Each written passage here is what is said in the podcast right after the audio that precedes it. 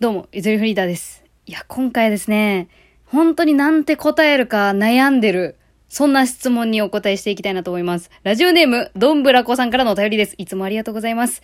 愛とお金どっちが大事？意外とお金なんじゃないかなと最近思うの。という質問なんですけども、出ました。めちゃくちゃベタな質問。愛かお金か、どっちが大事かっていう話ね。いや、まずこの質問ってどういうシチュエーションで出てきたっけっていうのをさ、ちょっと思ったんだけどさ、え、何？これ合コンとか？なんか好きな、なんかパートナーにしたいなと思う相手に求めるのはお金ですか？愛ですか？っていうことを聞いているのか、それともあなたがこれから生きていく上で重視しているのはお金ですか？愛ですか？って質問なのかなとか。それとも本当に特にそこまで考えていなくて、なんか小学生の時とかによくあった、あの、好きな人を顔で選ぶ派性格で選ぶ派みたいな。外派中派みたいなさ。なんかそういう質問と同じなのか、ちょっともうそれが、それもちょっとわからなくなってきた考えすぎてて。ついさっきまでは、私たちが生きていく上で大事なのはお金なのか愛なのかっていう風にちょっとずっと考えてたんだけどさ。いやでもこれなんかわからん。どう考えても私愛じゃないかなと思うんだよね。その人生という観点で行くのであれば。うん。私もともとお金全然ない、なくて育ってるから、お金って別になくても、ギリ生きていける、その、人の優しさがあれば、生かさせていただけるというか、生きることができるんだっていうのをちょこちょこ感じてて、やっぱり。うん。なんか例えばで言っていくと、あれですね。私は、あの、父親がデザイン系の会社を経営してたんですけれども、あの、私が18の秋とかに、あの、破産しまして、で、その破産なんて、私は無縁の生活だと思い込んでたんですよね、それまでは。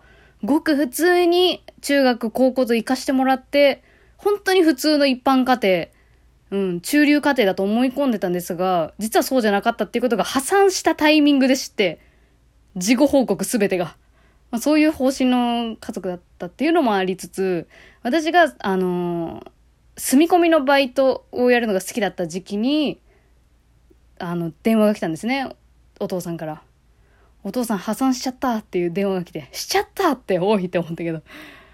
で、その瞬間にそう、ああ、うちって困ってたんだってことに気づいて。で、その住み込みの先でも、ちょっとうちがこういうことになっちゃったんで、あの、ちょあの、でも親は、そこ、この住み込みのバイトの、その1ヶ月っていう契約してたから、その1ヶ月終わるまでそっちでいていいよっていう話だったんで、まあ1ヶ月経ったらすぐ帰りますみたいな。報告したのよ。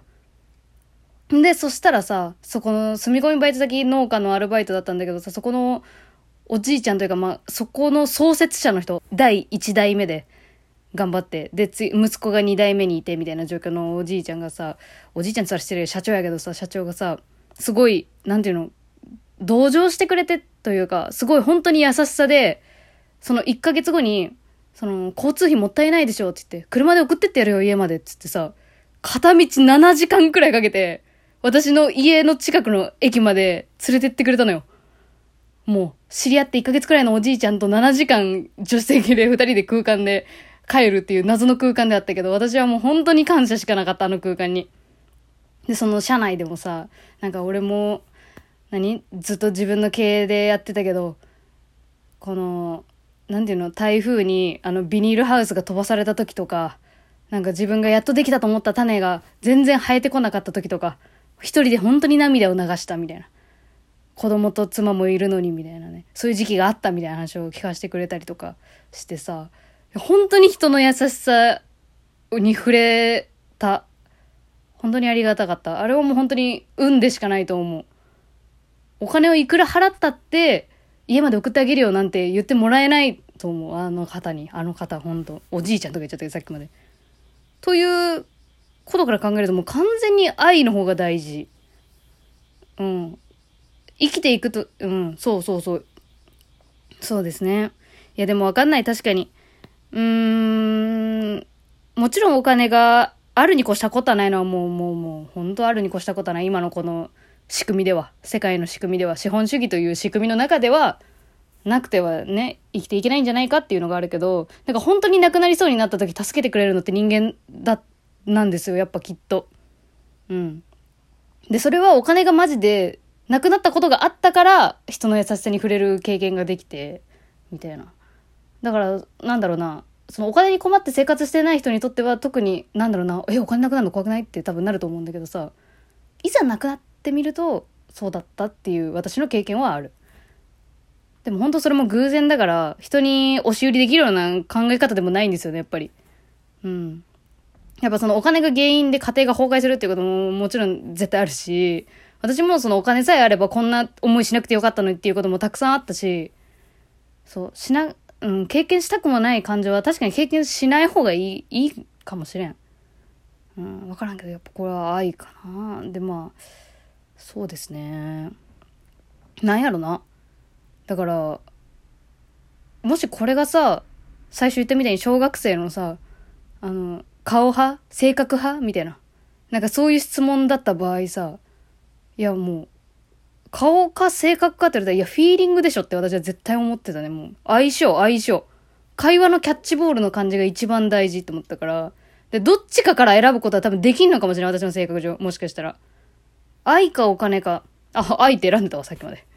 いやでも愛に関してちょっとちゃんとかん、ちゃんと考えてというか、今、な表面上の愛で言ってましたけど、愛っつっても色々あるじゃん。愛情の裏返しですごい残酷なことまでできるのが人間じゃん。だから愛も私は100%素晴らしいものではない、尊いものではないと思うのね。その使いようによってはもう最悪なことにもなる。